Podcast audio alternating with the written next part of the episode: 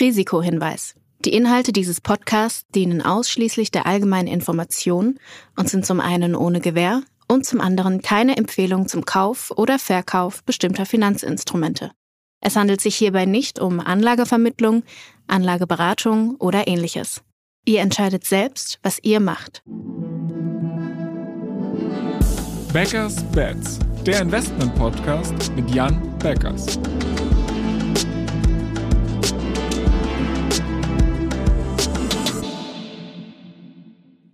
Moin Jan. Hallo Florian.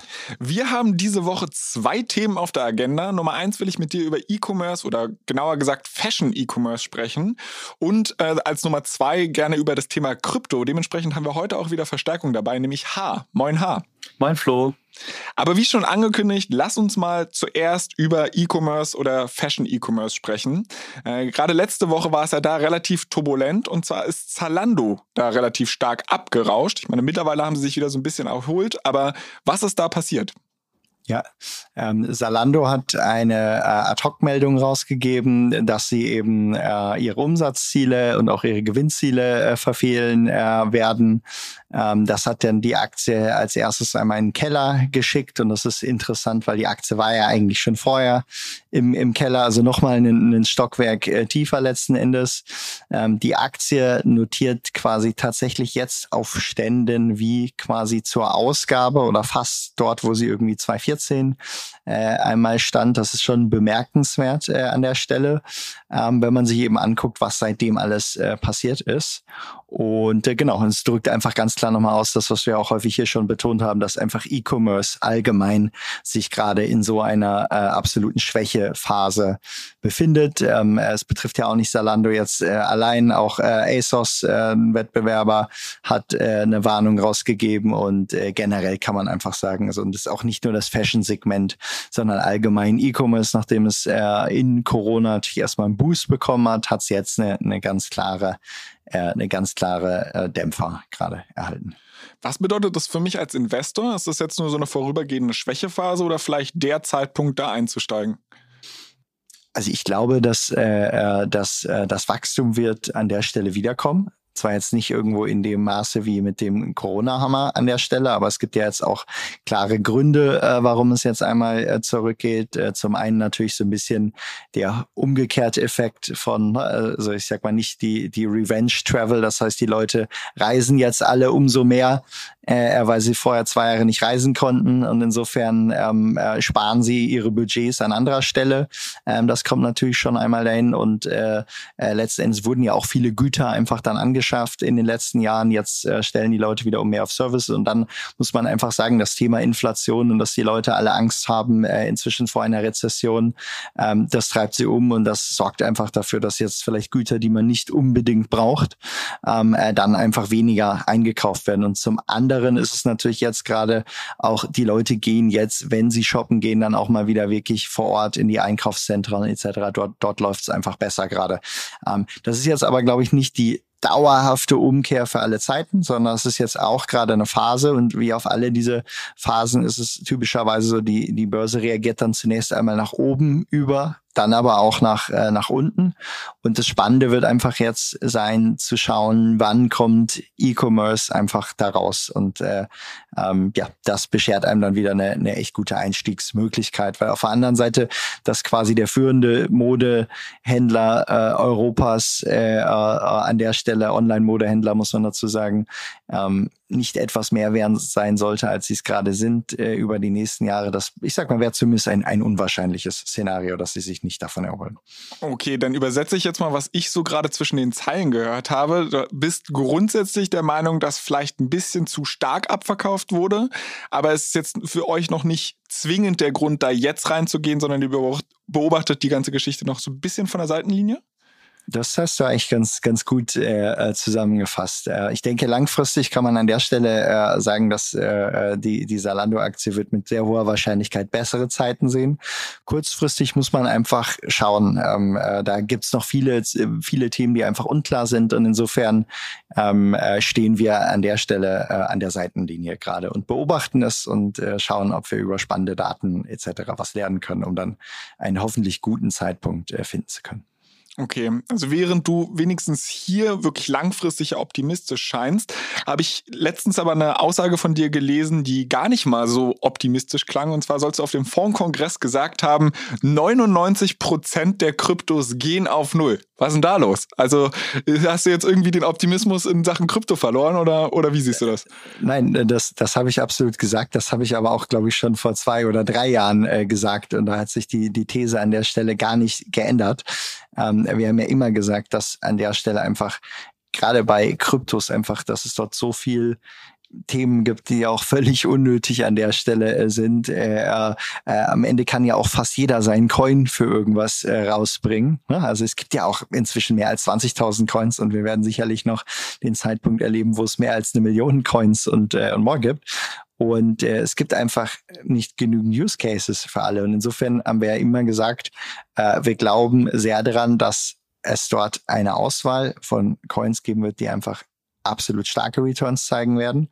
Und es wird aber eine viel, viel höhere Scheiterrate noch geben, als man sie beispielsweise bei, bei Startups hat. Und ich glaube, das zeichnet sich äh, an der Stelle auch ab. Und äh, ja, insofern haben wir eigentlich auch nur wiederholt, was wir schon häufig gesagt haben. Aber interessant ist natürlich auch, ähm, dass äh, in dem jetzigen Kontext von eben einem Marktumfeld, das viel pessimistischer geworden ist, diese Aussage, glaube ich, an der Stelle viel mehr aufgefallen ist, als äh, wenn ich es schon fünf fünf oder sechs Mal davor gesagt habe, dass ich glaube, 99 Prozent aller Kryptos werden, äh, werden auf Null fallen. Insofern, das äh, hat nichts mit unserer, äh, nichts mit unserer mittel- und langfristigen These an der Stelle oder viel mit der These zu tun, aber äh, ändert definitiv äh, nicht unsere grundsätzlich positive Sicht. Das heißt einfach nur, ähm, man muss äh, bei Krypto einfach umso besser hingucken, äh, um eben die Spreu vom Weizen zu trennen.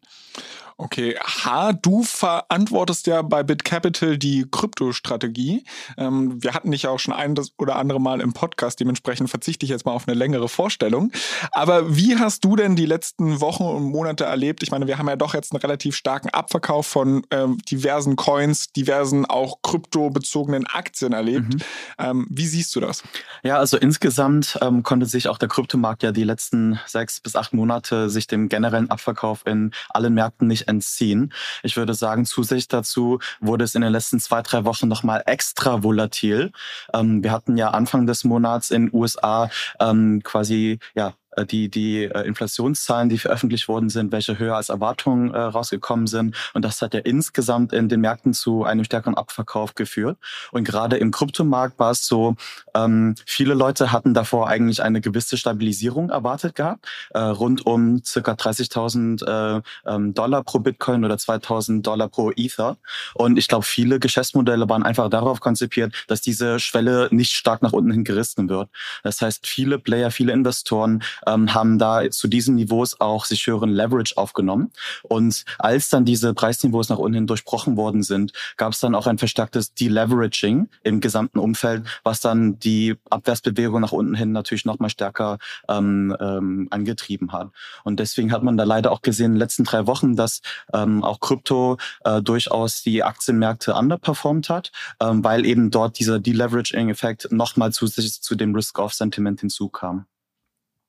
Okay, eine Beobachtung, die ich jetzt insbesondere in den letzten zwei Wochen gemacht habe, ist, dass, oder während es halt früher immer so war, wenn Krypto abverkauft wurde, dann wurden vor allem die Altcoins abverkauft, aber Krypto und Ether, äh, Bitcoin und Ether hat sich da noch einigermaßen stabil gehalten. Jetzt gerade in den letzten zwei Wochen haben wir es aber gesehen, dass fast diese Blue Chip Coins noch stärker abverkauft wurden als die Altcoins. Was hat es damit auf sich? Ja, das ähm, hat genau was mit diesem Deleveraging-Effekt zu tun, welchen ich gerade erwähnt habe. Und zwar ist es äh, oft so in sowohl DeFi-Protokollen als auch bei ähm, normalen zentralisierten Playern, also Finanzinstitutionen oder auch Fonds, ähm, dass ja für ähm, Margin Loans ein Collateral hinterlegt wird. Und üblicherweise nimmt man als Collateral dafür oder als Sicherheit ein Asset, was besonders liquide ist und was man leicht in Zeiten von Marktdistress äh, eben veräußern kann. Ähm, das heißt, dass vor allem auch größere Assets wie Bitcoin oder Ether als Collateral genommen wurden in diversen DeFi-Protokollen oder oder auch von Centralized Ländern. Und als dann dieser Abverkauf zu einem Deleveraging geführt hat, ähm, mussten alle möglichen Parteien ähm, quasi sich selbst absichern und mögliche Margin Calls verhindern. Oder teilweise wurden diese auch liquidiert, wenn sie nicht rechtzeitig äh, agieren konnten ähm, und quasi den Margin Call nicht bedient haben. So gab es jetzt zum Beispiel auch wirklich sehr, sehr große Player wie ein Three Arrow Capital. Die haben in äh, Hochpunkt über 10 Milliarden in Assets gemanagt gehabt, die jetzt in den letzten drei Wochen wirklich innerhalb von kürzester äh, Zeit quasi in die Insolvenz getrieben worden sind, weil sie ähm, ihre, ähm, ihre Debt-Position nicht rechtzeitig zurückführen konnten.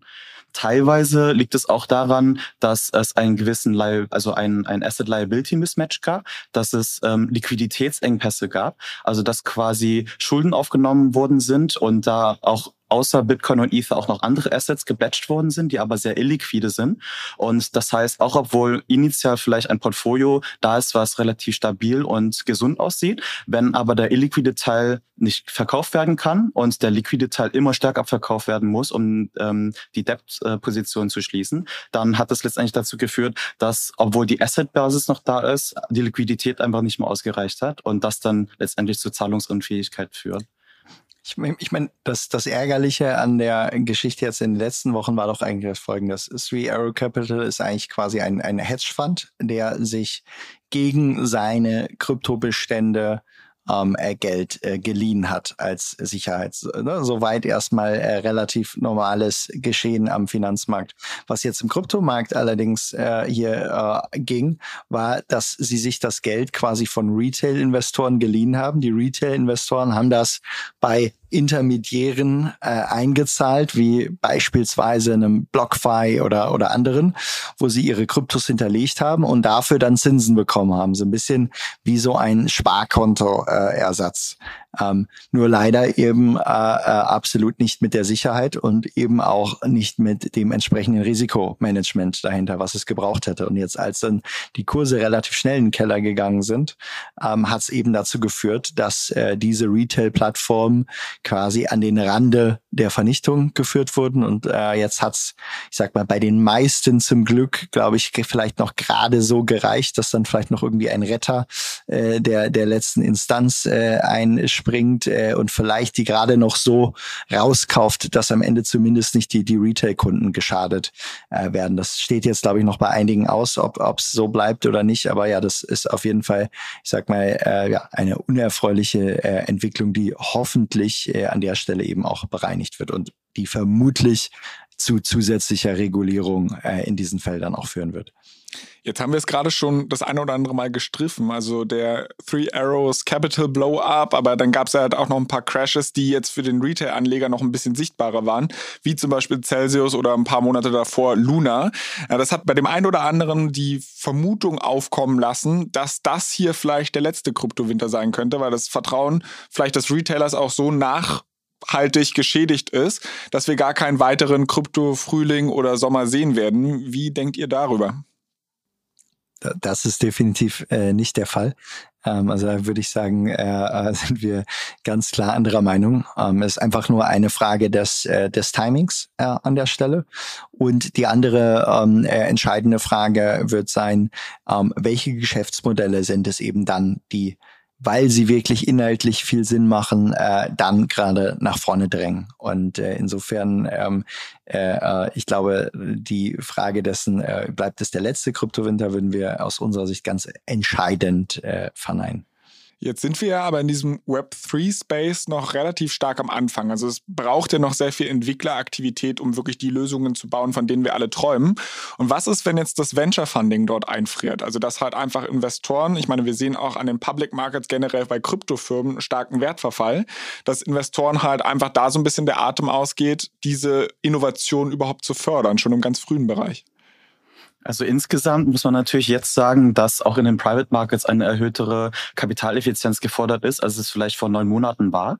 Aber es ist trotzdem, wenn man sich die absoluten Niveaus sich anschaut, so viel mehr Funding immer noch verfügbar. Sehr viel Tripowder in ähm, größeren Krypto-Venture-Fonds, die jetzt erst in den letzten ein, zwei Jahren ähm, das Closing hatten. Wenn man das jetzt vergleicht zu dem Krypto-Winter 2018 und 19, da war so viel wenig Kapital da und selbst da hat es dann ausgereicht, damit ähm, wirklich prägende Projekte wie in Uniswap Uniswap, Compound Synthetics und Co., äh, also quasi die erste DeFi-Riege es da rausgeschafft haben. Ähm, ich glaube, das Interessante bei Krypto ist, es gibt eigentlich relativ geringe Entry Barriers. Das heißt, du brauchst nicht so viele Ressourcen, um wirklich ein neues Protokoll, ein neues starkes Produkt zu launchen, was eines Tages Millionen von Nutzer haben kann. Und das heißt, ähm, in einem ähm, Bärenmarkt, wie wir den jetzt wahrscheinlich sehen, ähm, wird es dann einfach halt weniger Marketing-Spend, weniger Trubel rund um diese Projekte geben. Aber die Entwicklung von den wirklich äh, ja, starken Developer, die fest daran glauben, die wird ja weitergehen.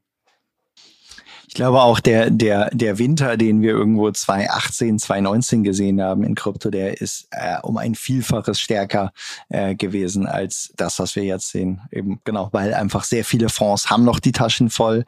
Ähm, äh, auch der allgemeine Glaube zumindest bei, äh, bei der Kernszene an Krypto und den weiteren Aufstieg davon ist einfach, hat sich noch mal stärker verfestigt in den, äh, in den, äh, in den letzten Jahren. Also ich glaube, ähm, äh, dass das Timing äh, quasi, ich sag sag mal, wann finden wir wieder zu, zu neuen äh, All-Time ähm, das ist sicherlich äh, eins, wo es eine ganz hohe, ich sag mal, Variabilität gibt, einfach wann das, wann das sein könnte. Es gibt ein paar Szenarien, wann es auch durchaus schnell einfach passieren könnte. Ähm, Gerade jetzt, äh, ich sag mal, was, äh, was, was einige Blue Chips Assets angeht. Es gibt aber auch Szenarien, wo es durchaus wieder länger dauern kann. Ähm, und genau, es wird spannend sein, jetzt zu verfolgen, in, in welche Richtung es an der Stelle geht. Jetzt habe ich in den letzten Tagen nicht nur ein starkes Zitat von dir, Jan, gelesen, sondern auch eins von Bill Gates, der im Grunde genommen gesagt hat, dass NFTs so ein bisschen auf der Greater Fool Theory aufbauen. Also äh, auf Deutsch, man braucht eigentlich, äh, oder man setzt darauf, dass es einen größeren Idioten gibt, der an dem Kram wieder abkauft. Ist im Übrigen auch eine Hörerfrage, was ihr darüber denkt. Äh, seid ihr da ähnlich skeptisch oder ähm, ja, irrt sich da Bill Gates vielleicht?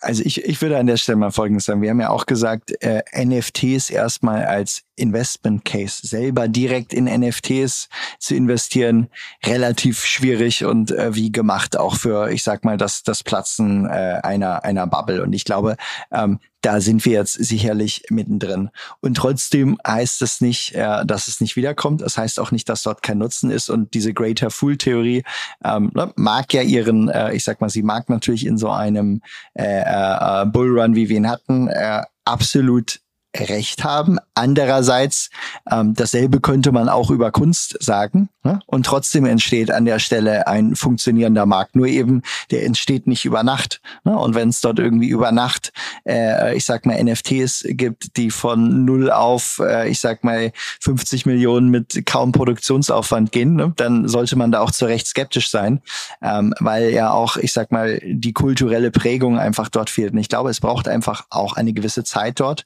bis sich herauskristallisiert, was ist es eigentlich, wofür die Leute dann eben mittel- und langfristig eben auch höhere Summen zahlen? Was sind die kulturellen Symbole, äh, die sie erwerben möchten? Was setzt sich durch an der Stelle und was nicht? Und ne, nachdem wir in so kurzer Zeit dort so einen verrückten Boom erlebt haben, ist eigentlich auch gesetzt gewesen, dass, dass das auch crasht. Und ich glaube auch, ähm, bis da ein Boden gefunden ist bei vielen NFTs, es kann auch lange dauern. Ich glaube, bei vielen NFTs ist der Boden dann auch, auch tatsächlich null. Ja, ähm, bei anderen äh, bin ich aber sicher, ähm, ist er es nicht. Und da werden wir auch über die äh, Höchststände, die wir jetzt schon gesehen haben, wieder, wieder hervorkommen. Okay, wo wir gerade schon in der Hörerfragen-Corner sind, äh, habe ich noch eine Hörerfrage an dich, H. Und zwar hattest du das letzte Mal, wo du hier zu Gast warst, darüber gesprochen, dass Bitcoin häufig als Währung verkannt wird. Und in deinen Augen ist das noch viel mehr. Und zwar hast du damals gesagt, dass es eigentlich eine dreifache Revolution los stößt. Und zwar eine Monetary Revolution, eine Financial Revolution und eine Internet Technology Revolution. Aufgrund des Zeitmangels haben wir es beim letzten Mal nicht geschafft, dass du diese These vielleicht ein bisschen mehr ausführst. Deshalb die Bitte jetzt einfach an dich. Was meinst du damit? Ja, sehr gerne. Ähm, also ich glaube, was ich damit primär meinte, ist, äh, man muss ja Kryptoassets sehr differenziert betrachten. Und Bitcoin war natürlich der erste äh, größere, der es äh, in die Aufmerksamkeit der Menschen geschafft hat ähm, und womit dann auch die Technologie dahinter, die Blockchain, quasi auch einen höheren Bekanntheitsgrad dann erlang, ähm, ähm, erlangt hat. Ähm, nun ermöglicht die Blockchain natürlich auch viel, viel mehr. Unter anderem auch Smart Contracts, die ja auch in Form von Ethereum und den anderen Smart Contract Plattformen jetzt die letzten zwei Jahre viel an Aufmerksamkeit dann gewonnen haben.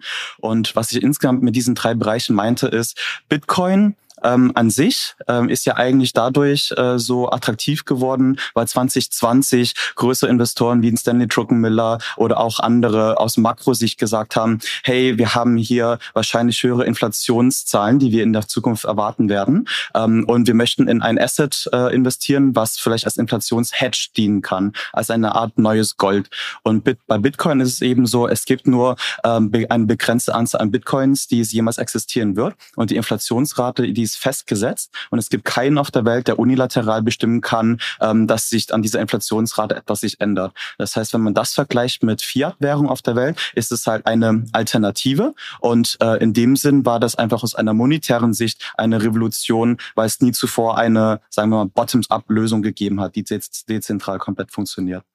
Die zweite Ebene, quasi eine finanzielle Revolution, haben wir dann letztendlich auch seit Sommer 2020 gesehen durch das DeFi-Ökosystem, wo wir letztendlich dann sehen konnten, dass verschiedene Arten von Finanzprodukten durch Smart Contracts auf Ethereum, Solana und Co. Ähm, quasi gebaut werden können und auch ohne das ähm, Einwirken von einer Bank oder von Counterparties dann auch Finanzprodukte unter Menschen dezentral dann äh, anbieten konnten. Ähm, und das hat natürlich diverse Potenziale, nicht nur Kostenreduktion, sondern auch wirklich die Kreierung von neuen Finanzprodukten, ähm, wie äh, zum Beispiel ja ähm, Atomic Swaps äh, in einem Bereich oder halt auch äh, quasi Loans, die man instantaneously äh, sofort zurückzahlen kann. Ähm, und das hat letztendlich sehr, sehr viel Innovation in den letzten zwei Jahren ja auch hervorgerufen. Und das Dritte, wo wir jetzt, glaube ich, noch relativ am Anfang stehen, ist quasi die Web3-Revolution oder quasi eine neue Art und Weise, Internetprodukte ähm, anzubieten. Es gibt die ersten ähm, Beispiele im, im Sinne von Filecoin, Helium und Co., wo einfach versucht werden, digitale Produkte wie Bandbreite oder File Storage ähm, auch auf eine dezentrale Art und Weise anzubieten und dass man da eben keine Abhängigkeit zu den größeren Cloud-Providern aufzeigt. Äh, und ähm, ich glaube, wir sehen auch zum Beispiel, dass jetzt auch schon größere Unternehmen, wie zum Beispiel auch ein Coinbase in diese Richtung denken und auch für alle drei dieser Ebenen versuchen, Produkte allmählich anzubieten. Stichwort Coinbase, da passt wiederum eine weitere Hörerfrage dazu. Äh, und zwar, Jan, wir hatten, glaube ich, schon mal darüber gesprochen, dass es gewisse Überschneidungen zwischen dem äh, Global Fintech Leaders gibt und dem Crypto Leaders Fund. Äh, und zwar, dass zum Beispiel, immer Coinbase ist einerseits eine Kryptoaktie, aber gleichzeitig halt auch ein Fintech. inwiefern unterscheiden sich die Strategien dieser beiden Fonds?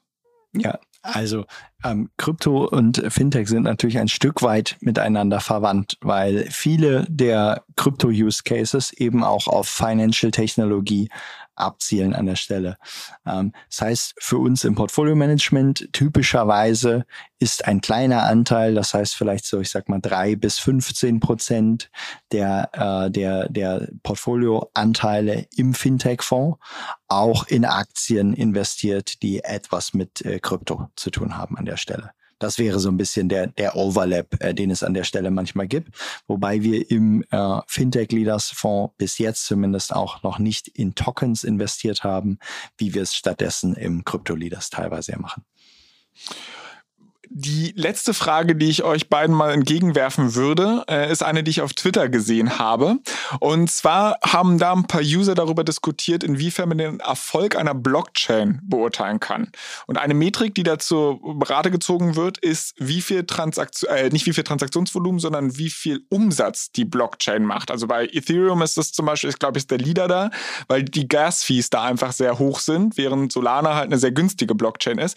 Wie seht ihr diese Metrik? Ist das valide, den Erfolg einer Blockchain daran zu beurteilen? Oder den Wert einer Blockchain? Also ich würde sagen, es ist ein Indikator, ne, der einem etwas verrät an der Stelle, weil äh, ich sag mal, wenn irgendwo dort Ethereum-Fees in Milliardenhöhe gezahlt werden, ne, dann zeigt es ja offensichtlich, dass es einen Bedarf dafür gibt, für den es auch Zahlungskraft äh, gibt. Auf der anderen Seite äh, kann es natürlich viele gute Blockchains äh, geben, die am Ende sehr, sehr günstig sind in ihren äh, Kosten, eben sie aufrecht zu erhalten.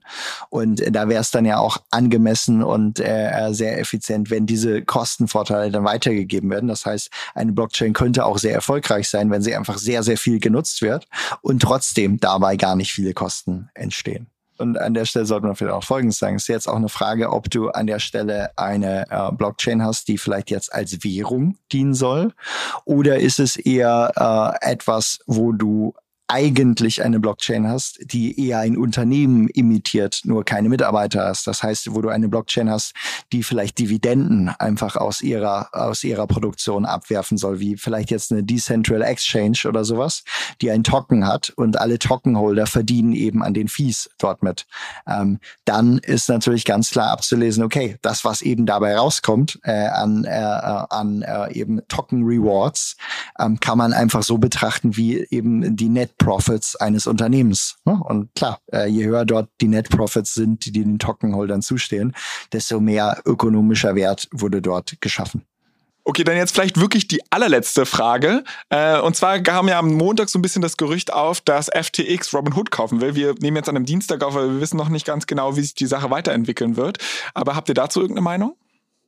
Also erstmal wurde es ja jetzt äh, soweit de dementiert. Aber ähm, ich glaube, es zeigt trotzdem etwas auf und das könnte einfach so ein bisschen die Strategie von FTX im Hintergrund sein äh, und auch die, die Ambitionen dort von, von SBF. Ähm, ich glaube, die wollen einfach Infrastruktur aufbauen für Exchanges und für quasi Marktplätze, die dann wiederum auch von anderen Frontends und anderen Playern genutzt werden. Das heißt, man könnte sich beispielsweise vorstellen, dass eben durch diesen Einstieg von äh, äh, Sam Bankman-Fried bei äh, dann äh, bei Robinhood er natürlich auch in einer guten Position ist, ihnen vielleicht irgendwann auch mal Technologie zu verkaufen, die sie dort nutzen können. Und ich glaube, äh, auch bei den ganzen anderen Bailouts, wo er jetzt ja im, äh, im Spiel war oder zumindest gehandelt wurde, ähm, da spielt das alles eine Rolle. Und ich denke, das ist äh, grundsätzlich auch äh, kein, kein ganz äh, bescheuerter Ansatz äh, an der Stelle in diese Richtung zu gehen kein ganz bescheuerter Ansatz in diese Richtung zu gehen. Ich glaube, das können wir mal so stehen lassen. Das ist doch ein schönes Schlusswort für diese Folge, in der wir übrigens sehr, sehr, sehr viele Hörerfragen beantwortet haben. Also wenn ihr irgendwie selbst Fragen habt als Zuhörer, die ihr uns gerne stellen wollt, dann könnt ihr das jederzeit tun an backers-bets at financeforward.com. Und ja, ansonsten vielleicht noch die Bitte an euch, bewertet diesen Podcast auf Spotify und Apple und zu guter Letzt ein dickes Dankeschön an dich, H. und an dich, Jan. Äh, ich freue mich, dass wir in zwei Wochen wieder sprechen. Sehr gerne. Also, bis bald. Tschüss. Ciao, ciao. Dieser Podcast wird euch präsentiert von BitCapital und Finance Forward. Die Produktion wie auch die redaktionelle Verantwortung für die Inhalte liegen bei der Podstars GmbH.